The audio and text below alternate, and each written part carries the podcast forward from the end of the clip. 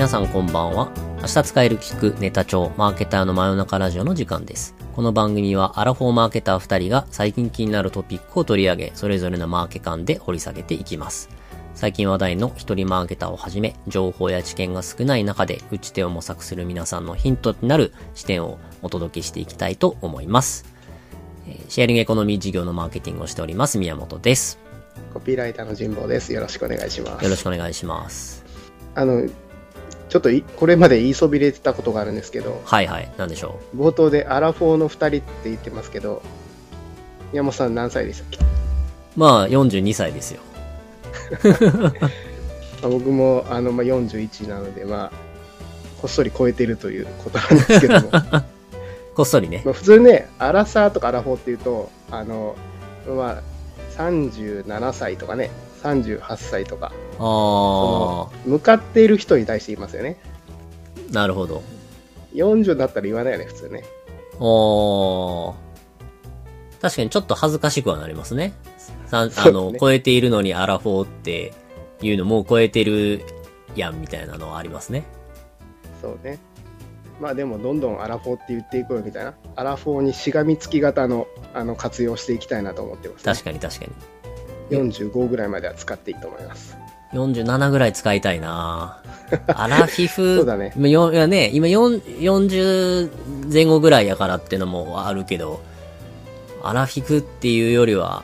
アラフォーって言いたいなみたいな。まあ、アラサーの時はね、アラフォーってどんなんなるんやろうと思ってたけど、なってみると意外と、意外とか、な、こんな感じなんやっていう、な、あれ不思議な感じですね、この、だって僕らが新卒の時のこう40代の人たちってめちゃくちゃ仕事できたじゃないですか。もうなんか、めっちゃスーパーマンにス見ーパーマン。そう、新卒の時のよアラフォーの人たちって、もうなんか、どこまでやってもこの人たちにたどり着けないんじゃないかっていう風に思っていた年齢に自分がなっているっていうのはまあ、なんか不思議な感じはしますね。不思議ですようね。ん自分も成長したのか、実際こう、新卒で入った会社とかだと、と当時のこう、役職あのーの、になっている人たち、その、こ尊敬していた先輩と同じ役職になっている同期とかもいるので、うん。おおあのレベルになってるんや、みたいな。普通に俺と飲みながら話しててなんかバカなことやってるけど、変わらないな、みたいな風に思うけど、やっぱこうね、年々きっと、自分も含め、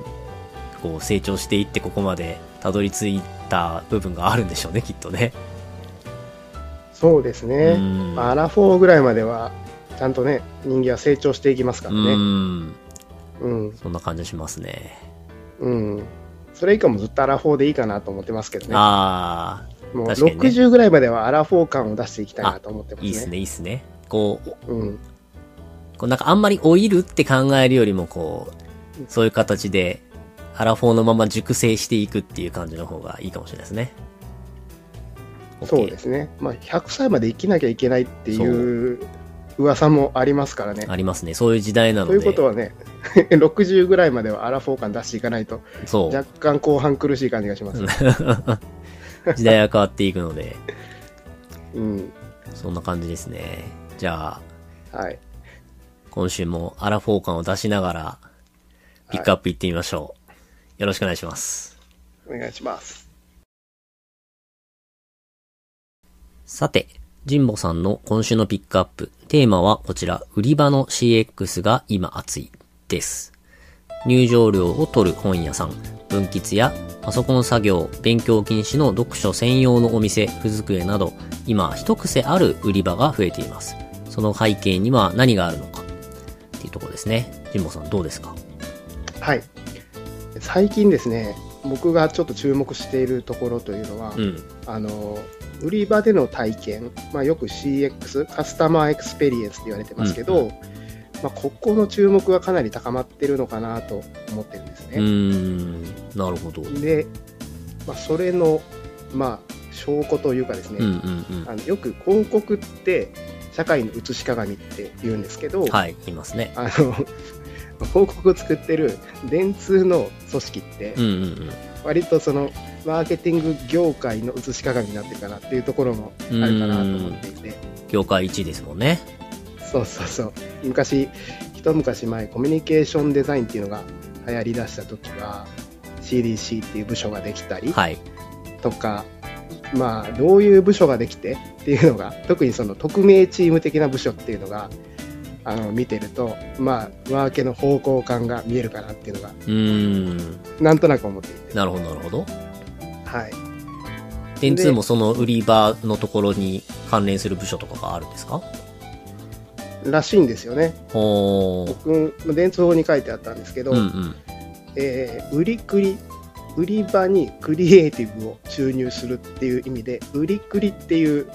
チームができたらしいんですよほー。なので売り場のクリエイティブうん、っていうのが結構来てるんじゃないかなというところですね。うーん。売り場ってねで、なんかこれまであんまり、なんかまあ、あの、反則ツールとかポップみたいなところは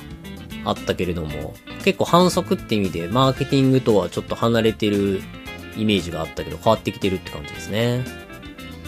そうですね、うんあくまでこうマーケが上流でこう売り場ってその結実する場所でありみたいなところだったんですけど、今は逆に売り場起点で考えるみたいなところも生まれてきてるのかなみたいな。ところですね。でこの売りくりが掲げているというか、うんうん売りくりのこの、まあ、えー考え方としてはこの売り方とか売り場作りっていうのってあの、ま、これまではプロモとか反則みたいな感じで捉えて、捉えられていたんですけどあの今はこの企業のビジョンとかブランドのビジョンとかあるいはパーパスとかそういうものを体現する、まあ、それもう売り場自体がコミュニケーションなんだみたいなそうそういう考え方らしいんですよね。なるほど。それは確かに新しい部分ありますね。なので、売り場にクリエイティブを注入することで、まあ、そこからさらに起点でいろいろブランドの価値が回っていくみたいな、そういうところが、まあ、今後、まあ、生まれてくるのかなっていうところはありますね。うーん。例えばどういうのがあるんですか？まあ、ちょっと簡単にあの最初に読んでもらったやつで言うと、えーっと、あれですね、入場料を取る本屋さんと。かね、これは、まあ、数百円だなと思ってよく見たら、1650円。うーん。で、休日、土日は2500円ぐらいかかるらしいんですよ。はいはいはいはいはい。なので、ガチで入場入場料取るんだなと思いましたけどね。分岐ですね。分吉。はい。あとはあれですね、パソコンやめてねとか、カチャカチャ言うと読書の邪魔になるからねっていうところで、パソコン禁止と、あとお勉強禁止の、えうん机っていうところもありますね。であとは、えっ、と、まあ、電通さんがやってるかどうかわかんないですけど、この売りくりの方がちょっと気になる、ベンチマークにしてるみたいな形でおっしゃっていたのが、注文を間違える料理店っていう、まあ、お店ですね。でこれはあの、えー、と従業員のフロホールの方が、うんうん認知症の方なんですね。うーん。で、まあ、オーダーを取りに来るんだけど、まあ、あのたまに間違えますうんうん。っていうことなんですね。で、えっとまあ、これ常設の店じゃなくて、まあ、どっちかというとちょっとポップアップみたいな店なんですけど、うん。これまでで言うとそのなんていうかな認知症とかってこう社会の中からちょっとこうなんていうのかな隠された存在みたいな、うんうんそういうとこだったんですけど、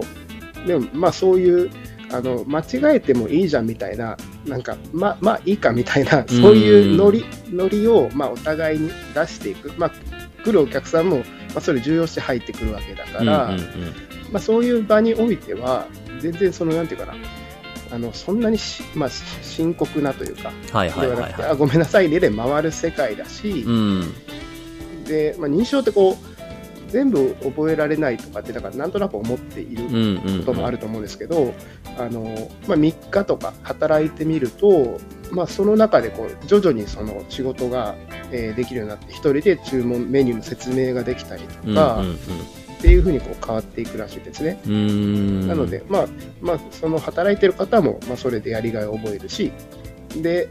まあ、僕ら、えっと、お客さんとかも、まあ、その社会から隔絶されていると、やっぱりちょっと恐怖しかなかったりとか、うんうんうん。心配しかなかったりするんだけど、まあ、もう少しこう身近に捉えられるみたいなところもあるのかなっていうところですね。なるほど、面白い。確かに僕もテレビで見たんですけど、えっと、注文に時間がかかる、カフェっていうプロジェクトをやってる方がいて、うん、これは、えっと、喫音の方が店員らしいんですね。なので、こう、あの、注文を取りに行った時に、こう話をした時に、喫音なので、こうす、すぐにこう、会話がいらっしゃいませっていうのも、こう、ちょっと喫音でこうい、い、いらっしゃいませになったりとか、そういう意味で時間がかかるって意味なんですけど、うん、でも、こう、そういうカフェにおいても、そういうプロジェクトやることによって、こう、喫音だけれども、実際こう接客の仕事をしてみたいっていう人とかもいらっしゃって、まあそういう人がこう実際そういう仕事を体験する場だったりとか、まああとはあの、そういう設定なので、こう、普通ね、のカフェで、あの、ちゃんと聞き取ってもらえないと、なんで聞き取らないんだみたいな、そういう風になるけれども、お客さん側もその、あの、そういうもんだと思って、あの、コミュニケーションができるので、こきつ音に対しての理解が深まったりみたいなところもあって、すごくいい活動だなと思ったので、まあ、そういう取り組みがあるって感じですね。で、こう、カンヌでも賞を取っているってことなんですね。そうですね、注文間違い料理店でいうと、うん、えー、っと、デザイン部門か、でシルバー取ってるっていうことで、うん、なんか、カンヌって障害者テーマの CM とかなんか多いんですけどあの実は高齢化とか認知症テーマって少ないらしいんですね。うん。なんで、まあ、ここの取り組みって、まあ、評価された理由としてもそうだけど、うん、なんか課題先進国って言われている日本ならではのこのテーマの切り出しだし、それに対する一歩先取りした解決策の一つなのかなっていう気が、まあ、そこはすごく評価されたのかなという気がします。なるほど、なるほど。うん。この辺って、どういう生活者マインドというか、こう、どういう世の中の背景の変化でこういうのを、売りくりみたいなところが、売り場の CX みたいなところを注目を集めるようになったんですかね。そうですね。徐々に徐々に生活者のマインドが変わってきてるんだろうなっていうところにやっぱり連動してあのそういうのが生まれてきていると思うんですけど、まあ、僕らの、えー、と世代がちょうど40代で、うんうん、で両親の世代とか見ると まあ60、70ぐらいの世代って、うんうん、なんかすごい物大好きじゃないですか。はいはいはい車だったりとか家だったりとか。車とかそうもうなんか熱狂的に好きじゃないですか。うんまあでも僕らで言うと、まあまあ乗れたらいいかなっていう感じとか出します。そこまでその、もの自体にこだわるっていうのは、まあ若干薄れてるなって気がするんですよ。で、えっとまあさらにその下、まあ Z 世代とか言われてる人たちで言うと、うんうん、なんかその傾向がもっともっともっと強くなってるのかなっていう気がするんですよね。確かにこうシェアリングエコノミーとかもやっぱ Z 世代によってより注目されているっていうか、もう普通にそそそういう風になっているっていう部分はありますね。まあ、彼らって僕らでも、まあ、例えばそのちょっとあの楽しみたいなと思ったら時間を潰したいなと思ったらちょっとアルバイトして何かを、えー、お金を稼いで何かを買うとかね、うんうんうん、あの映画館に行くとか、まあ、レンタルビデオも300円ぐらいかかるんで、うん、あの何かしらその何かを満たすためにはお金がかかるからっていう発想があったと思うんですけど、うん、まあ、今の人 Z 世代とかで言うと、まあ、やっぱりもうほぼなんていうかなスマスマホでもう見たいコンテンツを割と無限に見れてみたいな、いちいちそのバイトしなくても、うんうんうん、あのそこそこのあの満足感は得られるし楽しいみたいな、うん、生まれた時から常に満たされている感じがあると思うんですよね。うんうんうん。だからなんかあんま物自体へのその興味とかがないし渇望感もないのかなって思っていて、だから、まあ、あの僕はこう欠落感の欠落って言ってるんですけど。欠落感の欠落。欠落感がなくなってるとですねそうそうそう。何かが足りないとかなんかももやもやこうなんかうまくいってないな楽しくねえな。これは何何かのせいかなって思って、うん、あの僕らの時代だったらなんかね新しい趣味を始めてみたりとか、うん、なんかいい服とかね車とか買おうと思ったりしてみたりとかすると思うんだけど、はいまあ、多分そういうそもそものこう欠落感っていうのが薄いのかなっていう気ますよね。うん。なのでまあマーケティングも変わってくるのかなと思ってきていて、これまでって、まあ、そういう欠落感に対してこういろんな会社のマーケターがあの、様々なニーズを、こう、まあ、ある意味仮説として提案するみたいな。うんうんうん。もしかしたらうちのなんか時短調理器使ったらね、時間が増えて、なんか余裕が生まれて、優しくなれるよみたいな。とか、まあ、全部全部、あの、なんとなくモヤモヤした欠落化に対しての、まあ、仮説の提示だったと思うんですけど、ニーズをはめる欠落がない人たちっていうのは、どうやってマーケティングしたらいいのかなっていうのが多分今のあのマーケター界隈の、まあ、悩みだと思うんですよね。でそこの一つの解決策というかアうん。プローチが、やっぱり物で何かを解決するって発想がそもそもない人に対しては、まあ、こととかね、うんその物を含めた何かしらの体験全体的な体験みたいなそこの提供しかないんじゃないかみたいな、うん。なんかそういうまあ、これも仮説ですけどねうん。があって、まあ、それがあれかなと思うんですよね、その CX、売り場の CX 的なところの注目っていうのにもつながってるのかなと思いますね。うーん。僕もあの、ふ机は行ったことがあって、あの、そこは過ごしたことがあるんですけど、すごいこう、もう本当にし静か、本当に静かな、こう、全然他のカフェみたいにこう物がうるさかったりとかするわけじゃなく、本当に本と向き合うみたいなところだったので、こう、他の場とは全然違うし、僕はこう、そこ、年2回、あの、2回行ったことがあって、両両方ともこう年末に行って、1年を振り返るっていう時間に使ったんですけど、なんかこう本、あの、いついつもこう自分の目の前にないような、あの本棚だ、例えばマーケティングだったりビジネス書が家だとあるけれども、そういうのない本とかに囲まれたりとか、まあそういう本をちらっと見たりしながら、こう1年を振り返ると、こういつもと違う発想が生まれるというか、いつもと違う感想が生まれるなというふうに思って、そういう時間のつく使い方みたいなところは、まあ普通の、まあ、本屋でもできないし、カフェでもできないので、まあそういう意味ですごくこう、他にはない体験ができる場だなと思ってすごく面白かったですね。うなんかこう、物の差別化って割と限界があると思うんですけど、うんそういう、この店でしかできない体験とかうん。割とこう、差別化がしやすいじゃないでうん。うん。すか。うん。毎日は来なくても、例えば月1は必ず来るとか、うん。うん。なんかそういう行動には結びつきそうな気がするんですよね。うん。まあ、専門店とかね、一品しか出さないお店とかも増えてますけど、全然僕一品でもいいと思っていて、ランチなんて週にね、あの外食そそんなしないですよね。うん。うん。うん。週に同じ店1回ぐらいしか行ったら多い方だと思うんですうけど、ん。そんな中で多分20種類も30種類も用意するよりは、今日は麻婆食いたいっていう、なんか衝動に紐づけても、一品だけめちゃくちゃ美味しい麻婆豆腐を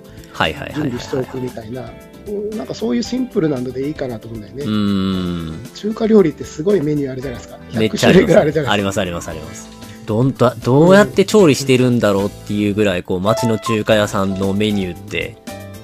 大量にあったりしますよね。大量にね、うんよく覚えてるなっていう感じが。そうそうそうそうそれにただただ驚愕せざるを得ないみたいな ベトナム料理とかタイ料理とか行くとあの野菜炒めだけで50種類ぐらいあるじゃないですか あれはあれで楽い。しいんですけどね楽しいんだけど、まあ、なんか逆にねこう絞り込んだ方があのなんか選ぶのもがワクワクするっていう感覚の反面なんかえ、うん選び疲れてる感じもあると思うんですね、はいはいはいはい我々って、まあ、全部が選べるからなんですけど、だから逆に潔く一品料理とかの方が同じ満足度であれば満足度高い気もするんですうよね。ん。そこも売り場の見せ方の一つって感じですよね。そうですね。確かにそう考えると、あの、結構デジタルのでこれまでやってたところがこう、店舗を作るみたいなところも増えていて、あの、スナックミーっていうお菓子のサブスクサービスがあるんですけど、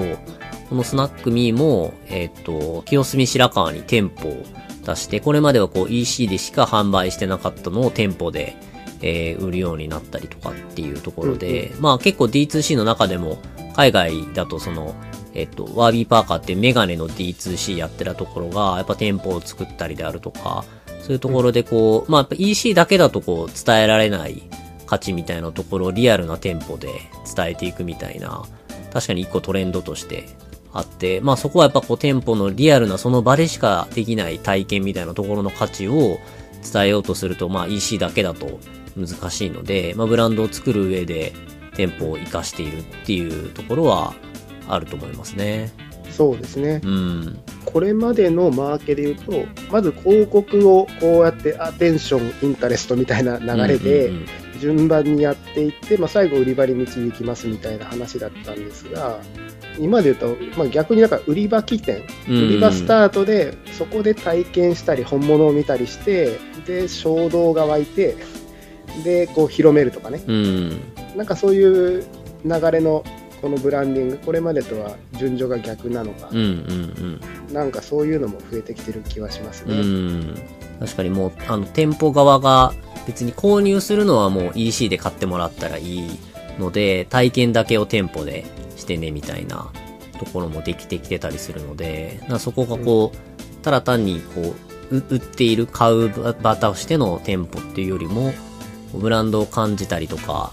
興味を持つきっかけとしての店舗みたいなところは増えているし、まあ、店舗じゃなきゃそこのブランドをより体験として伝えづらいみたいなところはあるんだろうなと思いますね。あとあれかな確信するみたいなこうなんかこうインスタで見て気になるなみたいなすごくいい気がするんだけどみたいなうん。衝動が湧き起こりそうな感じみたいな衝動に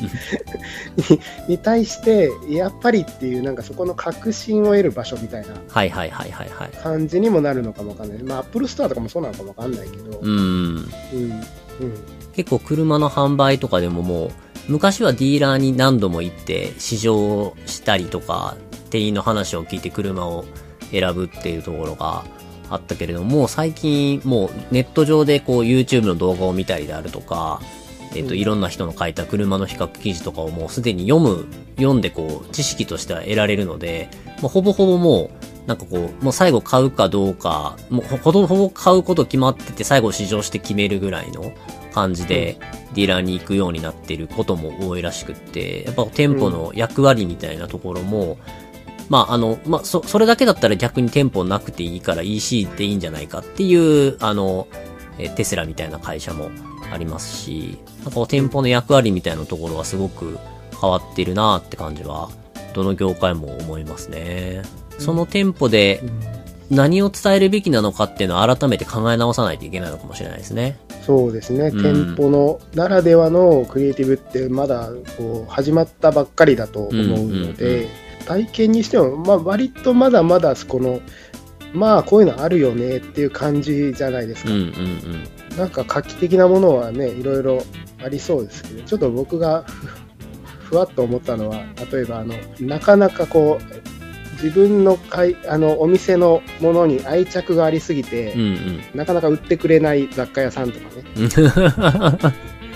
こう逆にね。自分の人生にこうどれだけこの雑貨が必要かみたいなのをもう熱くプレゼンしないと絶対売ってくれないみたいなああ、面白いです雑ね。貨屋さんとか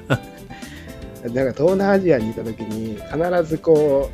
う旅行観光者価格でふっかけてくるから、はいはいはいはい。値段交渉って必ずするじゃないですかありますね、ありますね。インドとか東南アジアはね。そうそうまああれがでもハイライトだったりすうんうんるわけで、だからまあそれを日本じゃ絶対できないから、うん。うん。逆に日本で値段交渉したら面白いかなあ新鮮であ、はいはいはいはい。新鮮ですね。まあ、店員さんがヘロヘロになりそうだけど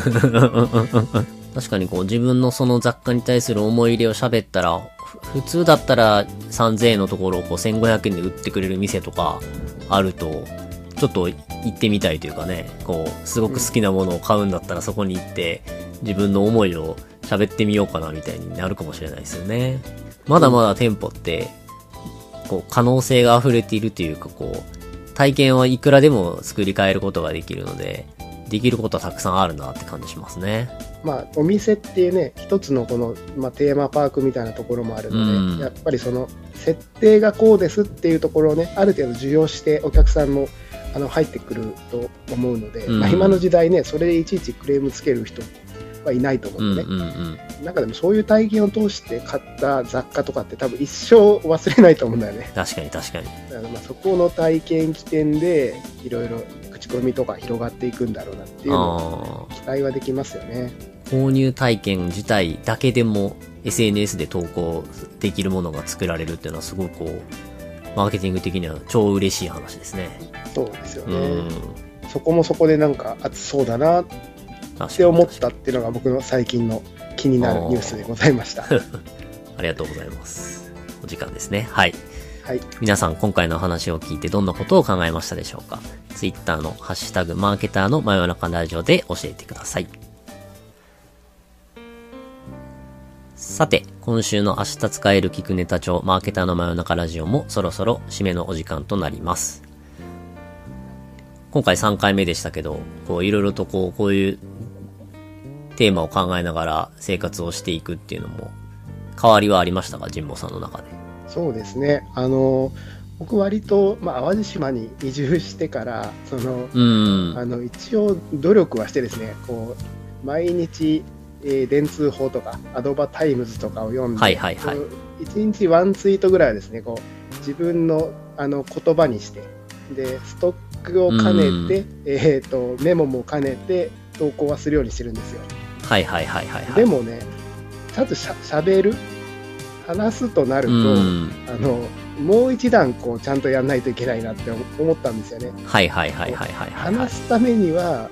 例えば分吉っていう喫茶店があります僕淡路島だから東京にあるところは行けないんだよねなんだけど、うん。でもありますじゃなくて一応ホームページは舐めるように読むとかなんかそ,、うんそこまではしないと話せないんで、はいはいはいインプットの質が変わってくるなっていう感じはありますよね。確かにこう、アウ、インインプットするポイントはアウトプットすることであるっていうのはすごいよく聞く話ですけど、ポッドキャストで話すっていうのも一つのアウトプットなので、そこはすごくありますね。僕は話しながら思ったのは、こう、一個一個のニュースっていうのはすごくいろいろとやっぱこう、繋がってるなぁというふうに思って、まあ、今回もこう、店舗の CX みたいな話の中で、えっと、スナックミーのその D2C が店舗を出してるみたいなところが繋がっていったりであるとか、まあなんかこう Z 世代のこうニーズの差みたいなところもあるので、こう話している中で、いろんなこう、一つ一つが個別のこうニュースだったものが、こう、スーッと繋がっていくっていうところ、まあ世の中の変化があるからだと思うんですけど、そういうのをこう話しながら面白いなと思いましたね。そうですね、まあ、全部はうん。連動してるので、いくつかこう見ていくと、こう、大きなトレンド感みたいなのが見えてくる感じはありますよね。ありますね、うんありますね。まあ、代理店からメディアに行った時に、これちょっと面白いなって思ったのが、あの、代理店だとやっぱり年間に担当できるブランドとかって、まあ、2、3個とかなんですけど、メディアに行くと、はいはいあの、めちゃくちゃ多いんですよね。年間50とか、うあのん。広告主のオリエンとかに行くので、はいはいはいもうなん。か覚えられないぐらいあの名刺ももらうしでいろんなブランドの,、あのいろんな困りごと課題とかをこう、うんうんうん。横一線でバーッと聞くんですよねそうするとこう、はいはいはいはい。代理店時代にはピンときてなかったことが一気にピンとくるみたいなところもあるんですね、はいはいはいはい、はい。いろんな軸で見ていくっていう意味での楽しさはありますね。多分これ聞いてくれてる人も、まあ、それぞれ、まあ結構その、まあ代理店の方もいらっしゃれば、マーケターとして一つの商材をやられてる方も多いかなというふうに思うんで、そうするとこう一つ、その商材のことは詳しくなるけれども、他のことっていうのがこう、それぞれこう分断して、えーなっているかもしれないので、何かこう一つ一つニュースを紹介をしながら、これがこう自分のサービスのマーケティングだったりとかにどう繋がっていくのかっていうところ考えながら聞いていただけると、よりこう、いいインプットになるのかなって感じしますね。第4回もまた続けてやっていこうと思います。ではまた来週土曜日の朝、ポッドキャストでお会いしましょう。さよなら。